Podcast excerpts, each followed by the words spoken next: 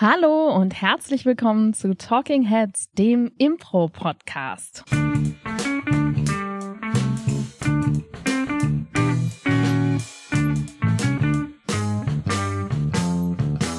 Und an meiner Seite ist heute ein frisch gebackener Mainzer Bub. Herzlich willkommen in Mainz, herzlich willkommen in der Impro-Schule, herzlich willkommen in der goldigsten Stadt der Welt. Corbinian Wildmeister. Ja, vielen Dank. Also ich werde schon mit offenen Armen hier in Mainz begrüßt. Und mir gegenüber sitzt die wunderbare Claudia Behlendorf, euch allen natürlich längst bekannt.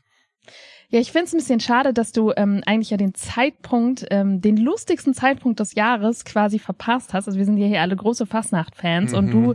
bist ein bisschen zu spät gekommen. Du bist am Fastnacht-Samstag umgezogen. Wer macht denn sowas? Ja, so schade. Ist den wirklich Höhepunkt der Comedy hast du verpasst. So schade. Den Höhepunkt der Comedy. Und damit leitest du natürlich elegant über zu unserem heutigen Thema und zwar dem schnellen Witz. Beziehungsweise wie wird Impro-Comedy eigentlich wahrgenommen? Mhm.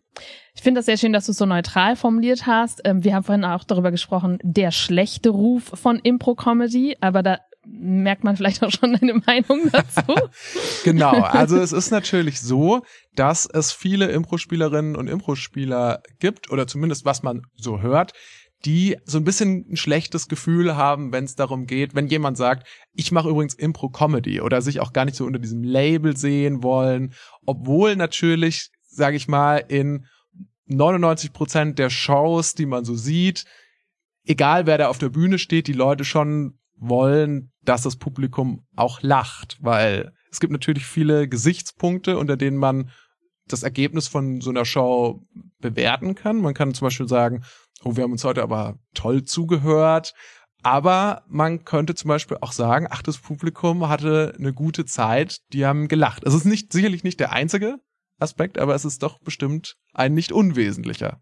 Ja, auf jeden Fall. Also ich glaube, jede, jeder, der länger Impro spielt, kennt so diese Phase. Bei mir war das, glaube ich, nach so ungefähr drei Jahren oder vier Jahren, als wir damals noch bei den Schlaraffen gespielt haben, dass wir auf jeden Fall auch an diesen Punkt gekommen sind, wo wir gesagt haben, jetzt sind wir ähm, besser mhm. als diese billigen Shortform-Games, die wir so gespielt haben, die kennt man dann ja auch irgendwann. Da hat man auch irgendwie das Gefühl, ja gut, ich weiß jetzt, wie der so im Simultandolmetscher geht und ich weiß auch, dass da jemand Ratschlag sagen kann und ich dann Ratschlage. Das ist ja. ja das, was Comedy ist sozusagen. Und jetzt mache ich aber was qualitativ Hochwertiges. Mhm. Jetzt entdecke ich, dass unsere Kunstform so viel mehr kann. Mit so einem gewissen Stolz. Spoiler auch. Alert. Kann sie auch. ja. Und jetzt versuche ich nicht witzig zu sein oder ich mache jetzt nicht mehr Comedy, sondern, und das so haben wir es damals immer genannt, ich will jetzt Geschichten erzählen. Mhm. Aber andere, von anderen höre ich auch, ähm, ich will Dramatik, ich will andere Emotionen in meinem Publikum wecken. Und das wird immer so ein bisschen als, ähm, als Gegensatz, also billig und schlecht. Ja. Gleich und gleichzeitig gleich lustig, ja. Genau, gleich lustig und dann alles andere. Sag ich mal, äh, ein bisschen verächtlich der Deep Shit. Genau, so. der Deep Shit, ja. Jetzt, ohne dass wir da inhaltlich jetzt zu sehr einsteigen, kann man aber natürlich sagen, es gibt natürlich ja auch in jeder anderen Form von Improvisationstheater, die nicht Shortform ist, spielt Comedy eine größere oder kleinere Rolle. Und es gibt natürlich zum Beispiel auch das große Konzept Game of the Scene, über das ja auch schon gesprochen wurde im Podcast, zu dem es, glaube ich, auch eine eigene Folge gibt. Korrigiere mich, Claudia. Gibt es. Okay, sie nickt. Sie nickt. Und ähm, das ist natürlich auch quasi eine große Technik, um lustig zu sein in im Impro. Trotzdem wird da oft ist da werden ja oft die Augenbrauen hochgezogen und das ist dann schnell unter Umständen auch mal die Rede vom sogenannten schnellen Witz. Ich würde sagen, du hast es ja gerade schon angeteasert. Ich glaube, wir gucken uns, also was es sein kann, mhm. indem du Game of the Scene schon mal hier in die Arena ja. geworfen hast. Ich würde sagen, wir schauen uns erstmal an, was es denn nicht ist, wenn wir sagen Impro-Comedy, also jedenfalls unserer bescheidenen Meinung nach und was vielleicht für Vorurteile da so mitschwingen. Äh, und dann gucken wir uns an, was es denn aber ist und warum es auch gut ist und gut sein kann. Genau. Also, was ist es denn nicht? Furzwitze. Vielleicht einfach Furzwitze, wobei ich jetzt auch was sagen würde, es kommt so ein bisschen auf den Kontext an. Aber grundsätzlich, also sage ich mal, wenn jetzt jemand einfach nur auf die Bühne gehen würde und sagt, einfach nur mit dem Versuch, Fäkalhumor und äh, und Bumsen und Pimmel zu sagen. Das wäre zum Ja, Beispiel ich weiß, jetzt. Ist dieser Podcast jetzt noch jugendfrei? War er es vorher? War er es je? Frage ich. Vielleicht nicht. ähm, das wäre natürlich eine Form von Comedy, die wir explizit nicht meinen. Und ich bin mir aber fast sicher, dass es auch solche Approaches gibt, oder? In, also es gibt ja durchaus Impro-Spielende, die, die, Furzansatz? die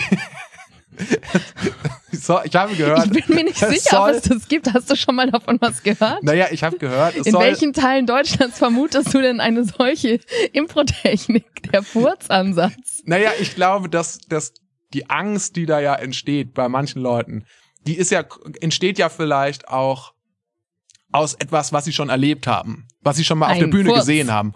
Ja, zum Beispiel, ja, zum, sowas in die Richtung. Der Furz ist jetzt bloß ein mir übrigens sehr abstraktes leid Beispiel. für, für dieses niedrige Niveau, mit dem wir hier einsteigen. Es wird auch noch besser. Ja, dann red du mal weiter, Claudia. Was, was glaubst du denn? Was ist, was sind quasi die Sachen, die wir nicht meinen mit Impro Nein, nein, du hast auf jeden Fall total recht. Natürlich Fäkalien, billig und auch, du hast auch schon das böse Wort Witz ähm, genannt. also richtige Witze quasi. Genau. Mhm. Ähm, das ist natürlich nicht, Impro ist ja auch nicht so improvisiert, ne? Mhm. Ähm, übrigens, wenn ihr persönlich in eurem Ensemble den Furzansatz verfolgt, dann schreibt das gerne an corbinian.deaffirmative.de. Der freut sich über Ich bin übrigens Post. auch erstens, ja, äh, wenn ich mein Postfach dann mal eingerichtet habe, ähm, erstens freue ich mich natürlich vor allem dann auch, mich überzeugen zu lassen vom Furzansatz, weil das stimmt schon, was du sagst, Claudia, so viele Ensembles kenne ich doch auch nicht und vielleicht steckt da ja doch was dahinter. Ähm, ja, also ich glaube auf jeden Fall, es ist so diese Vorstellung von, du machst quasi schlechtes Stand-up Mhm. in deinem Impro und du drückst ähm, lustige Sprüche oder Witze in eine Szene, die dort überhaupt nicht angelegt sind, die nicht auf etwas beruhen, was du mit deinen Mitspielenden zusammen Mhm. aufgebaut hast, sondern was deinem eigenen Kopf entspringt, entweder vielleicht sogar schon vorher, was du dir überlegt hast, Mhm. so das ist was Lustiges, was Mhm. ich tun könnte, oder indem du dich für den Moment aus der Szene entfernst, in deinen Kopf gehst und hervorkramst, was du jetzt an tollen Einfällen Mhm. direkt umsetzen könntest, ohne dass es in irgendeiner Form verankert ist in dem, was gerade gemeinsam kreiert wird. Genau, und das schließt, finde ich, schon direkt an, vielleicht an noch so eine zweite Form, die, denke ich, vor allem bei AnfängerInnen vielleicht unabsichtlich auch verbreitet ist. Und zwar, das ist so dieses, ich äh, denie, wie sag ich, kann auch gar kein Deutsch, ich, schon, kaum bin ich in einem Podcast hier, schon kann ich kein Deutsch mehr Also das sprechen. klassische Impro-Sprech ist natürlich Blocken. Ich blocke und das aber mit der, mit dem Ziel quasi lustig zu sein. Zum Beispiel, ich würde jetzt zu dir sagen so, oh, das Ketchup ist im Sonderangebot da im Regal, Oma, nimm's doch mal, gib mir das doch mal rüber und du würdest dann sowas sagen wie, Nein, ich bin gar nicht im Supermarkt, du äh, fette Kröte. Genau, sondern dann würdest du Ich noch bin sagen, in einem Brunnen und ich werde dich nicht küssen. ja, genau. Und dann würde das Publikum vielleicht sogar kurz lachen. Ich bin mir nicht so In dem sicher. Szenario glaube ich schon. Aber danach wäre die Szene natürlich relativ ruiniert. Ja. So, aber ich glaube schon, dass das auch ein bisschen das ist, was so unter dem schnellen Witz verstanden wird. Ja, also hier unsere Gurus, ne, wir haben, wir haben Bücher mitgebracht, Ja. daran erkennt man, dass Paul Ziemer nicht in diesem Podcast ist. Ja, weil der will nicht lesen. Der sagt immer, weg mit Ich den bin mir auch Büchern. nicht so sicher, ob er es kann. Doch. Ähm, Ja. Del Close und Tana Harper haben ja das Wunder, die wunderbare Impro-Bibel Truth and Comedy geschrieben, die dem meist wahrscheinlich bekannt ist. Und sie sagen über genau das, über Mhm. was ist, was ist schlechte Comedy, was ist das, was wir nicht wollen, ähm, über Jokes. Jokes frequently lead to groans from an audience, also das Publikum stöhnt. They rarely get laughs. On those occasions when they do get laughs, it is usually at the expense of the scene, because the level of commitment to the scene is lowered. Also genau das, was du Mhm. gesagt hast. Wir haben uns gemeinsam etwas aufgebaut, wir haben Arbeit reingesteckt in Mhm. ähm, die Plattform dieser Szene und mit einem Satz mache ich alles kaputt, was wir haben. Ja, Und wir distanzieren uns in dem Moment von der Szene. Das Publikum distanziert sich auch. Ja. Und es gibt vielleicht einen Lacher, einen kurzen, aber mehr nicht. ja. Und sie sagen, Jokes tend to be employed as a last-ditch measure by insecure players when they are worried that a scene isn't funny. Also genau das, was du gesagt hast. Häufig Menschen, die gerade sehr nervös sind, Mhm. die irgendwie Druck verspüren, die Mhm. AnfängerInnen sind, ähm, benutzen diese Technik mehr oder weniger erfolgreich. Genau. Und ich zitiere natürlich auch gleich weiter Oh. mit einer Größe. Ja, wir stehen heute auf den Schultern. Ja, wir stehen heute auf den Schultern von Riesen. Oder wie sagt man da? Auf den, naja, egal.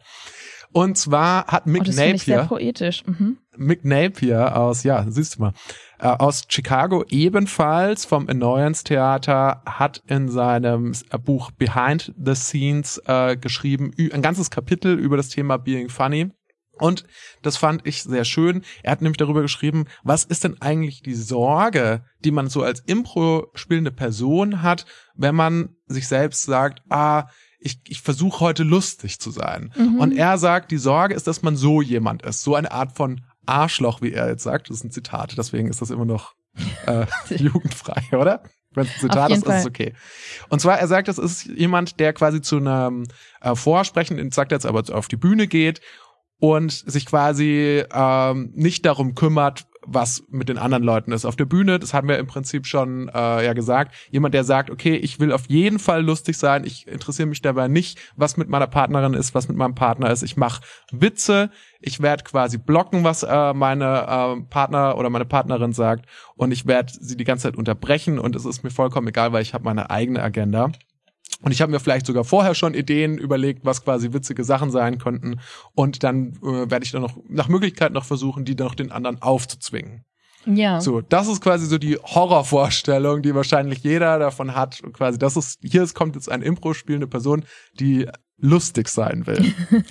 Ehrlich gesagt hört sich das für mich exakt wie eine Beschreibung von Robin Williams beim Impro-Spielen an. Hast Robin du? Williams? Ja. Wirklich? Ja. Habe ich noch nie gesehen, ne? Gibt es da Aufnahmen von dem? Es gibt ein paar wenige Aufnahmen mhm. von Robin Williams, der dann tatsächlich auch in so ganz kleinen Impro-Clubs ähm, mhm. mit ja, einfach ganz normalen Impro spielenden mhm. Impro gespielt hat, weil er anscheinend Bock drauf hatte. Und es ist ziemlich exakt das. Also es ist, ja. ist ganz schlimmer Impro-Spieler, der anderen überhaupt keinen Raum lässt, der überhaupt nicht ähm, ja, verwurzelt ist in der Szene oder die Realität der Szene mhm. in irgendeiner Weise wahrt, sondern der wirklich einfach nur so sein crazy shit sein spontan mhm. Stand-up-Inhalt okay. auf die Szene kippt. Okay, der einfach so diese 100% Robin Williams Energie dann da ja, wahrscheinlich reinhaut und dem es egal ist, was quasi mit ja. den allen anderen ist.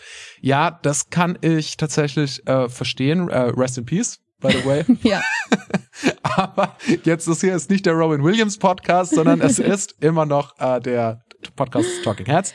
Und wir ähm, haben jetzt ja so ein bisschen drüber gesprochen, was ist quasi die schlimme Variante davon, mhm. witzig sein zu wollen. Oder fallen dir noch äh, Ergänzungen ein? Nee, ich glaube aber tatsächlich, dass auch das, ähm, diese Vorstellung gar nicht immer schlimm ist in der Realität. Also auch zum Beispiel, wenn ich an so ähm, Momente zurückdenke aus meiner langen, langen Impro-Geschichte, wo Menschen genau das getan haben, dass sie quasi die Realität der Szene gebrochen haben, mhm. ähm, würde ich rückblickend sagen, es fühlt sich halt fürs Ego nicht gut an in dem Moment, aber wenn das Publikum wirklich lacht, ist es häufig eher eine Frage des Timings, mhm. als dass es per se falsch ist. Mhm. Und ich glaube, man kann sich auch manchmal fragen, wenn ich solche Angst habe davor, dass jemand eine Punchline setzt oder meine Realität bricht und das Publikum hat aber sehr viel Spaß dabei. Und meistens ist es natürlich wahr, es beendet dann die mhm. Szene, aber was genau ist denn dann das Problem damit? Also wenn man es irgendwie in einer Langform macht, mittendrin, mhm. dann hat man natürlich ein Problem. Aber also ich erinnere mich so an eine Szene, ähm, die ist, glaube ich, ungefähr 13 Jahre her tatsächlich. Oh, sehr gut. Jetzt kriegen wir mal Beispiele. wir haben jetzt ja sehr abstrakt geredet. Sehr gut. Okay, ein Beispiel. Ähm, und da war ähm, Hannes, einer ja. der allerersten Impro-Spielenden hier in Mainz mit jemand anders in einer Szene und mhm. die waren in der Garage und haben die ganze Zeit in dieser dunklen Garage nach Sachen gesucht und es war super gruselig. Also es war so eine Horrorstimmung, das Klavier ist, wir hatten eine Violinistin dabei, mhm. die hat auf der Geige gespielt und es war richtig creepy, creepy, creepy, mhm. aber auch so ein bisschen Mystery dabei. Also was ist, es wird irgendwie ein Monster da sein und alles. Dann hat Hannes ein Furzgeräusch gemacht. Nein, aber ich würde es ihm zutrauen. Grüße gehen raus. Grüße gehen raus, ja. Ähm, nein, aber dann hat sich wirklich die Spannung so aufgebaut und eins der Humortheorien ist ja, ähm, dass Spannung sich löst und dann mhm. Humor entsteht. Und nach ungefähr drei Minuten hat Hannes dann gesagt, ja, da mach ich doch jetzt einfach mal das Licht an, oder? Und Also- damit war die Szene halt quasi vorbei. Und ich weiß noch, dass die andere Person und wir uns auch im Nachhinein richtig aufgeregt haben und damals so gesagt haben, das ist so typisch, wenn man blockt. Also jemand anders. Und Mhm. es war doch cool, es war doch gruselig, es war so, was hätten sie alles entdecken können? Da hätte ein Monster sein können, es hätte der Großvater in der Ecke stehen können. Was Ja auch gut, immer. aber die Szene ging ja schon drei Minuten, sagst Ja, du? vielleicht ging sie auch zwei Minuten. Okay. Aber ich würde trotzdem rückblickend sagen, ja, es war ein bisschen äh, die Zerstörung der aufgebauten Realität, aber so what? Es war eine Punchline. Und ich würde halt da einfach sagen, die, die ja. Sache ist, kommt sie zu früh, kommt sie zu spät, aber wenn sie kommt und es funktioniert und es ist eine Szene, dann ist diese Szene halt vorbei. Und wenn, solange du es nicht andauernd machst, aus heutiger Sicht bin ich eigentlich total entspannt damit und wäre so, ja, okay. Ich glaube, du siehst schon, ich habe schon äh, zwischenzeitlich, während du gesprochen hast, meine Arme verschränkt. ich hab's gesehen. aber nicht als Zeichen der Ablehnung, sondern ich finde tatsächlich, dass die Szene, die du jetzt geschildert hast, finde ich ein gutes Beispiel dafür. Ich finde, das ist kein Block. Ich finde, es ist ein, auch ein Yes-And, weil dann ist das halt die Realität. Dann ist das halt, es bricht nicht die Realität für mich, weil das ist halt, sind halt diese zwei Personen, die ähm, dadurch halt weird sind, dass sie sich mega in die Hose machen, weil sie in so einem dunklen Keller sind und halt natürlich, dann ist das halt der Gag am Ende. Aber das finde ich vollkommen in Ordnung, weil es ist für mich nicht so komplett äh, außer, äh, außerhalb. so, Nein, es ist nicht natürlich kein kompletter. Anfängerblock, Ja. ne? Und ich meine, das macht ja auch außerhalb von totalen Ja. Anfängern eigentlich niemand. Und deswegen finde ich, bei sowas habe ich dann auch wirklich häufig das Gefühl, dass es, dass so dahinter steckt, du machst die Realität kaputt, die ich in meinem Kopf Mhm. hatte. Du böser, ähm, Comedy-geiler Mensch. Ja. ja. Ich habe hier schön meine Geschichte aufgebaut. Ich wollte in meine Fantasiewelt. Wir hätten Elfen haben können. In meinem Kopf habe ich schon auf dem Einhorn, bin ich schon auf dem Einhorn geritten. Und jetzt machst du so deinen Gag und dann kommt der Beat, weil das halt häufig so ist. Und damit sind all meine ähm, Fantasiemöglichkeiten gestorben. Und dann bin ich sauer. Okay, also Weißt du, was Clau- ich meine? Ihr, ja, ihr hört, Claudia Behlendorf ist offensichtlich kein großer Fan von Fantasy und Storytelling, sondern Doch. basht euch Nerds da draußen. Nein, nein, nein, nein, nein. Ich bin, ich bin totaler Fan davon. Ich finde, es ist auch richtig gut, aber ich würde auch immer offen sein für alles. Ja. Und manchmal ist halt eine kurze, knackige Szene mit einem Gag für mich Mhm. einfach gar nichts Schlimmes. Und ich weiß nicht, warum das dann, ähm, ja, warum dann da so, so viel Vorwurf oft hintersteckt. Absolut. Weil letzten Endes, wenn die Person dann sauer ist darüber, dann muss man sagen, ja gut, das ist ja dann aber auch kein Yes-and-Move, weil letzten Endes ist das ja auch ein Festhalten an der eigenen Idee. Und das Genau, ist, finde ich, ja, macht- ja. zeichnet ja auch Impro-Spielende aus, dass sie auch das loslassen können.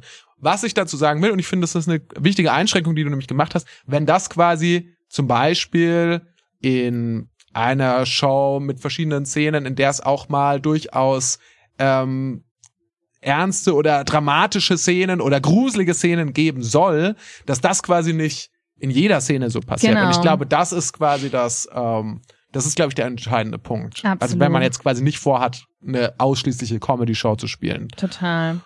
Also ich glaube, es gibt drei Arten, aus denen im Impro Comedy resultieren kann. Mhm. Und Okay. Nein, hau raus, hau raus. ähm, ich glaube, das eine ist das Versehentliche, die versehentliche Comedy. Ja. Also die unbeabsichtigte. Was zum Beispiel ja Keith Johnson, das hatte Jens neulich auch mal im Podcast angesprochen, ähm, Comedy aus Fehlern.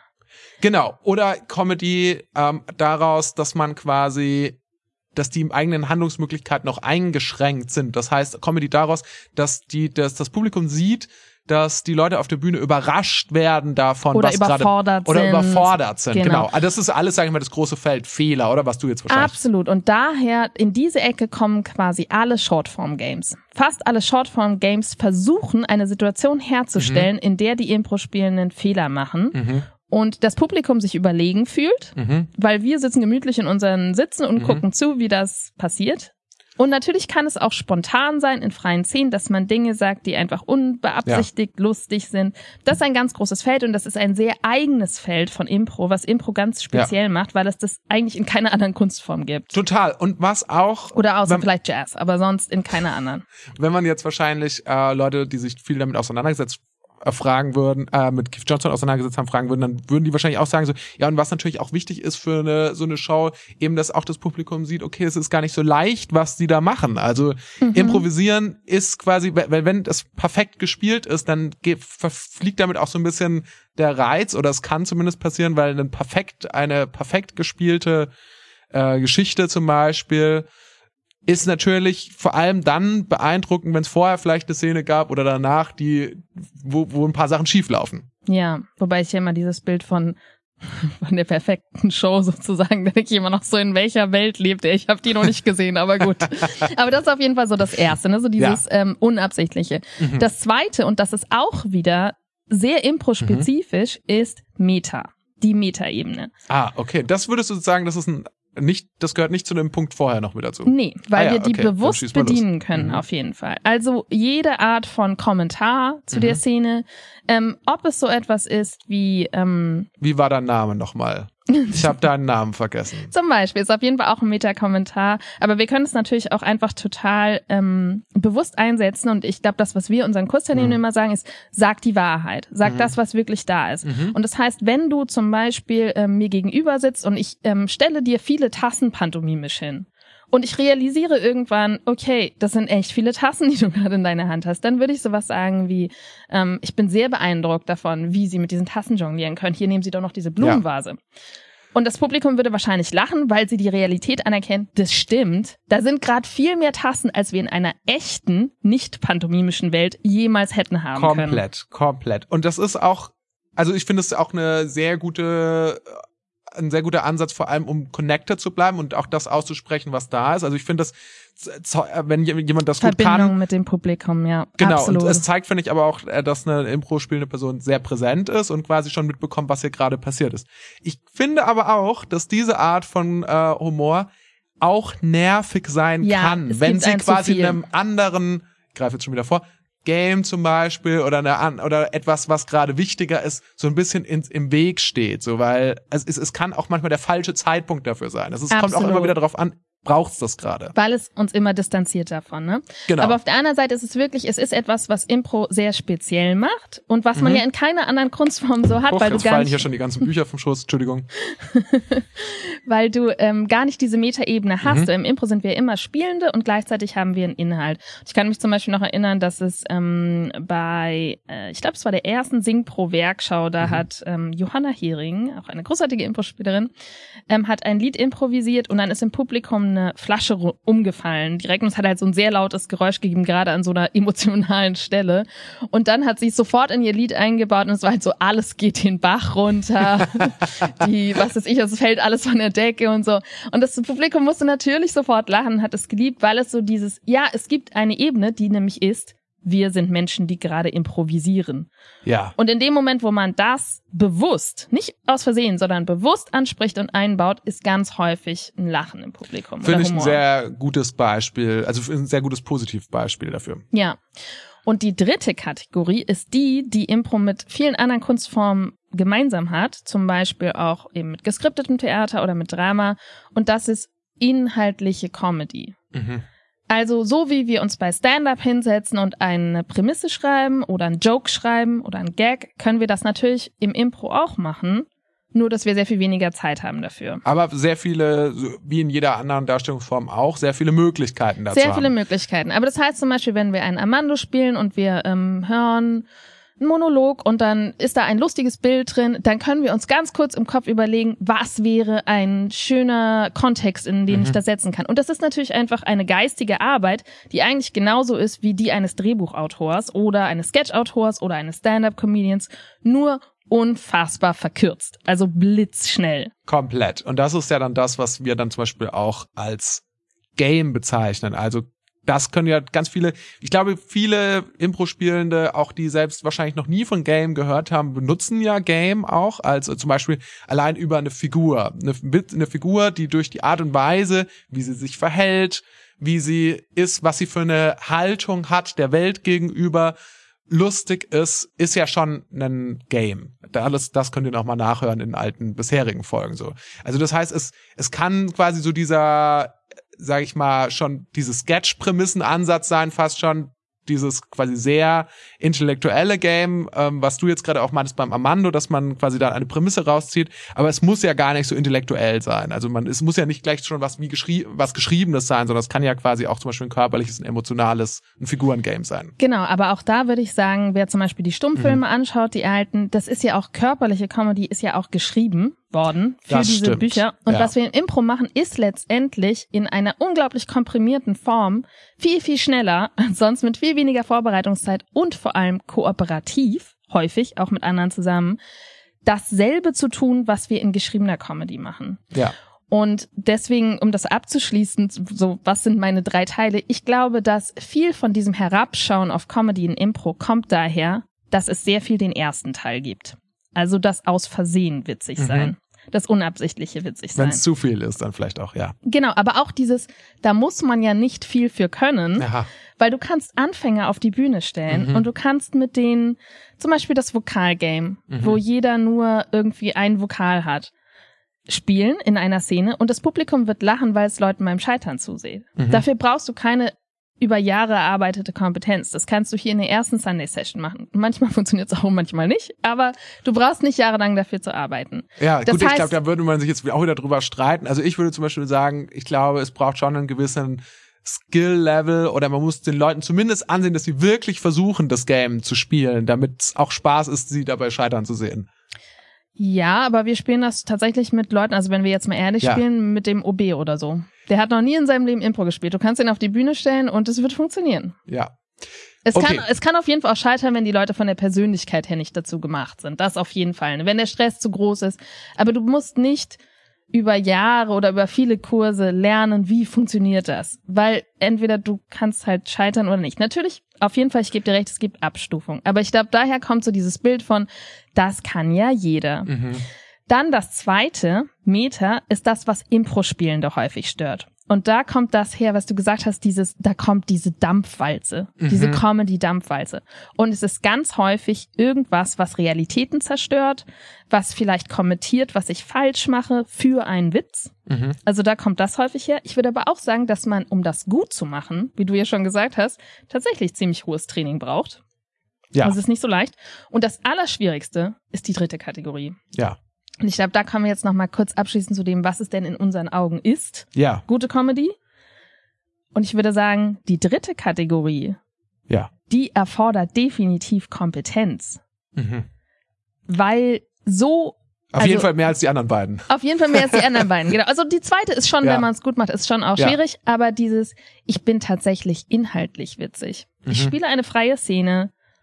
Ich habe nichts. Und ich entwickle in dieser freien Szene inhaltlich etwas, was dem Publikum so viel Spaß macht, dass es vielleicht sogar Treten lacht. So, und du würdest jetzt sagen, Claudia, dass vielleicht auch gelegentlich in der Impro-Welt Comedy einen schlechten Ruf hat, weil quasi damit die ersten beiden Ja. Dinge verknüpft werden Ja. und die Leute dann vielleicht nicht ganz sehen, dass es quasi ja auch noch die mö dritte Möglichkeit gibt, nämlich Absolut. durch Kompetenz zu überzeugen. Camilla, du kannst meine Gedanken lesen. es ist aber wirklich so. Also Leute spielen Shortform-Games, die auf Scheitern aus sind. Dann machen sie vielleicht mal ein paar Meta-Gags oder überlegen sich was vorher, was ja sowieso außerhalb von Impro ist, Mhm. ne? Dann haben sie da keine Lust mehr drauf, weil sie es nicht inspirierend finden. Und dann sagen sie, was bleibt uns denn jetzt? Na, da machen wir jetzt mal Storytelling, äh, dramatische Geschichten oder was Ja. auch immer. Aber sie gehen überhaupt nicht in die Richtung zu sagen, jetzt habe ich aber mal den Anspruch, gute Comedy zu machen, die wirklich so gut ist, dass sie quasi unabhängig von dem Scheitern, unabhängig von diesem, ähm, ja, wir spielen hier auch gerade, wirklich inhaltlich witzig ist. Ja. Und dass man das auch lernen kann, das wissen halt viele Leute gar nicht. Das ist wohl so. Und tatsächlich ist es selbst in den USA, wo wir jetzt normalerweise als deutsche Impro-Spieler ja denken würden, ja, da ist doch Comedy, gehört doch viel mehr irgendwie noch dazu, als vielleicht hier sogar in, äh, in Deutschland. Oder wird gerade schon gelacht. äh, das ist fast ja perfekt zum sind Thema. die BauarbeiterInnen unter uns, die gerade hier alles entkernen. Ähm, selbst da ist es wohl so, dass ähm, unter Impro-Spielenden ähm, auch es fast schon tabuisiert ist in, in manchen Bereichen, dass die Leute sagen, ich will auch lustig sein, sondern ähm, also das ist quasi, es wird zwar erwartet, dass die Show am Ende des Tages dann irgendwie auch schon auch lustig war, aber es ist wohl fast schon illegal, das zu sagen. Und äh, Will Heinz hat zum Beispiel, ist auch ein äh, so ein Impro-Lehrer äh, vom UCB-Theater und die machen ja nun wirklich viel Comedy, hat so eine ganz lustige Anekdote aus einem Workshop, äh, wo Matt Besser auch vom UCB die Leute mal gefragt hat, so, ey, warum wollt ihr eigentlich Impro machen? Warum macht ihr das überhaupt? Und dann sagen die, dann fangen die an, die Leute sich zu melden und meinen so, ja, ich will gern zuhören können und ich will das und da, ich will das und das gut können. Und dann sagt er so, ja, und keiner von euch will lustig sein. Das, das glaube ich einfach nicht. Und dann ist, sagt Bull Heinz, ja, das ist natürlich klar. So jeder, der mit Impro okay, ich sag nicht jeder, aber ich würde sagen, so und so viel Prozent der Leute, die mit Impro anfangen, sehen das auf der Bühne, denken sich, ha, das ist lustig, das kann ich auch, das will ich auch machen. Deswegen mache ich einen Workshop oder was weiß ich und will auch damit loslegen. So. Und dann kommt, glaube ich, erst so, das ist so fast schon so äh, eben aus den Gründen, die wir jetzt aufgeführt haben, kommt irgendwann erst der Punkt, wo man denkt so, ah, okay, ich darf, vielleicht darf ich irgendwie gar nicht so versuchen, lustig zu sein und ich sage das am besten auch gar nicht so, auch wenn ich es dann am Ende auf der Bühne ja schon bin, so auch. Ich glaube schon, dass es auch viel damit zu tun hat, kann ich es? Mhm. Und wenn die dann anfangen, freie Szenen zu spielen, vor mhm. allem, so war es bei uns auf jeden Fall auch, dann merkt man, oh, irgendwie sind die gar nicht so gut, außer wir also dann versuchen wir so irgendwas reinzuquetschen mhm. oder so, ne, damit es besser wird. Und dann denken wir, oh, wir müssen an unserem Storytelling feilen, wir müssen äh, vielleicht mal andere Emotionen versuchen. Und es ist natürlich was ja auch ein total legitimer Weg ist. Total. Und es ähm, es ist aber auch ein bisschen ein Sicherheitsnetz, weil es ist viel viel schwieriger zu sagen, ja, das sollte ja auch gar nicht lustig sein. Also wir wollten diese angespannte Stille im Publikum, das ist das, was wir erreichen wollen, als zu sagen, nee, unser Vorhaben war schon, dass es lustig ist aber es hat halt leider keiner gelacht. Und ähm, ich glaube, deswegen ist es auch teilweise kein Wollen, sondern vielleicht auch ein Können, was da den Zweifel so seht. Aber das ist auch nur ja. meine, meine Theorie. Auf jeden Fall würde ich euch alle einladen, euch wirklich vertieft auch mit Comedy zu beschäftigen und es nicht einfach nur abzutun als, ach, dieser schnelle Witz, das ist ja billig, das wollen wir nicht, ähm, sondern vielleicht mal gucken, in welchen dieser Kategorien ihr gerade noch verhangen seid und ob da vielleicht noch Potenzial ist. Und eine kleine Ergänzung von meiner Seite. Ich glaube, auch jeder, der, sage ich mal, tatsächlich einfach gerne narrativ spielen will, der Story spielen will, der vielleicht auch, der oder die vielleicht auch ähm, tatsächlich dramatisches Impro spielen will, was ja auch vollkommen cool ist und was, was glaube ich, es ist genug Platz für, für jeden Stil da Definitiv. draußen. Aber würde ich trotzdem behaupten, auch Comedy kann jeder dieser äh, Arten Impro zu spielen hilfreich sein. Auf Genauso jeden Fall. Vor allem, wenn man es gut, gut genau, kann. Ja. Genau wie auch echte Emotionen für Comedy hilfreich ja. sein können, wenn man es gut kann. Apropos echte Emotionen ja. ähm, und positive Emotionen, was yes. soll denn dein Impro-Moment der Woche kombinieren? Der Impro-Moment der Woche. Uh, mein Impro-Moment der Woche hängt sicherlich damit zusammen, dass ich jetzt ja hier in Mainz bin und tatsächlich ist es nicht Impro im klassischen Sinne, sondern es ist tatsächlich, äh, es war Pauls Geburtstagsfeier mit euch allen und natürlich, äh, es war auch sehr lustig, weil ähm, fast alle Gäste ähm, auch nur Impro-Spielende waren und äh, von zwei Ensembles, von hier, von der Affirmative und von Franz Fehlt. Wer war denn nicht Impro spielend? Ja, niemand. Stimmt. Ja. Stimmt eigentlich. Tatsächlich niemand. Äh, es, und das war jetzt nicht, da stand ich jetzt zwar nicht auf der Bühne oder so, aber es war trotzdem für mich ein sehr schönes ähm, Erlebnis, weil es fast war wie meine eigene Willkommensfeier. die ich da gekapert habe. Äh, da würde ich mich einfach mal direkt anschließen. Das war auf jeden Fall auch mein Impro-Moment der Woche. Ich fand das so schön. Ich finde es so schön, dass du jetzt hier bist. Wir ähm, haben dich ja schon so lange ins Herz geschlossen und jetzt bist du auch im Herzen angekommen. ja, genau. Jetzt bist du hier auch angekommen. Und ich fand es auch super, super schön. Es war auch ein bisschen eine bewusste Entscheidung von Paul, weil er sich schon angeschaut hat, was ist die Höhe von Impro-Menschen, wie hoch wird das Nerd-Level sein. Okay, das kann man niemand anders antun. ja, genau. Und wir wollten jetzt nicht damit sagen, in Abwesenheit von Paul, dass er sonst keine Freunde hat. Ja, weiß ich auch nicht, ob das wahr ist sonst. Aber auf jeden Fall war das so sehr schön und ich habe mal wieder gemerkt, wie sehr ich halt diese Menschen alle liebe. Und ich hatte auch einen sehr guten Abend. Yes. Und du hast es geschafft, jetzt da ganz ohne Gags durchzukommen, durch diesen Improvement der Woche. Es war ein ganzer, eine Mitteilung von Herzen. und wenn ihr auch einen schönen Abend, morgen oder Tag haben wollt, dann ähm, hört doch gerne noch mal in die anderen Folgen rein. Zum Beispiel die zu Game of the Scene oder zu Punchline. Die empfehle ich euch auch sehr. Und wenn ihr gerade schon dabei seid, im Internet unterwegs zu sein, dann lasst uns doch gerne mal fünf Sterne auf Google oder auf Spotify das freut uns im Herzen und zaubert uns vielleicht sogar ein Lachen und Lächeln auf den Kopf und ja. ins Gesicht. Ein schnelles Lachen. Ein schnelles Lachen. Ein schnelles Lachen. Macht's gut, ihr Lieben. Bis zum nächsten Mal bei Talking Heads. Bis dann. Tschüss.